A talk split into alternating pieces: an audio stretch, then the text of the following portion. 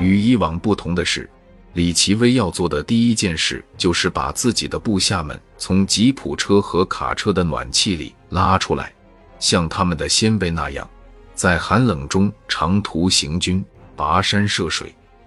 即使他们不能和敌人分享别的东西，可至少应该和敌人分享这份严寒。美国大兵终于被李奇微踢下了卡车，以步兵的身份参与到战斗中去。这让美军摆脱了此前在公路上坐以待毙的富贵病，作战的范围和手段空前丰富起来。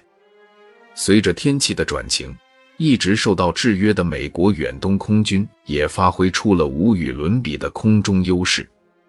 汉江南岸的白云山，左边是光教山，右边是帽落山，三山互为依托，遏制着从水源通往汉城的铁路和两条公路。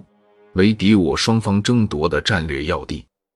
第五十军一四九十四四七团担负着白云山至东园里正面约九公里、纵深约六公里地域的防御任务。一月二十七日拂晓，美军第二十五师在坦克、飞机和火炮支援下，向四百四十七团白云山阵地发起猛烈进攻。四四七团指战员以人在阵地在的决心顽强抗击，与敌人反复开展拉锯战，一次次打退美军的进攻。坚守两百六十一点五高地的一支小分队，在与美军激战四小时后，弹药殆尽，全部牺牲。扼守东风的六连轮番进入阵地，激战数日，打退美军八次冲锋。最后只剩指导员和三名战士牢牢坚守阵地。一位志愿军老兵回忆道：“美军只要侦察准了目标，他一来就是几十架、几百架飞机。他不是说给你弄个三架、两架，在那里跟你闹着玩，轰炸两下他就回去了。他一来就是几十架、几百架的过来。你一看天上跟乌鸦一样成群的过来，有大的，有小的。”有那种大型轰炸机，它一下子扔下来好多炸弹，咚咚咚咚咚扔的满地都是，你根本没法躲。战局迅速的恶化，坏消息一个接着一个传到彭德怀的指挥部，不断有前线指挥员在电话中报告：光了，全打光了。志愿军官兵在用血肉之躯阻挡着美军的飞机、坦克和大炮。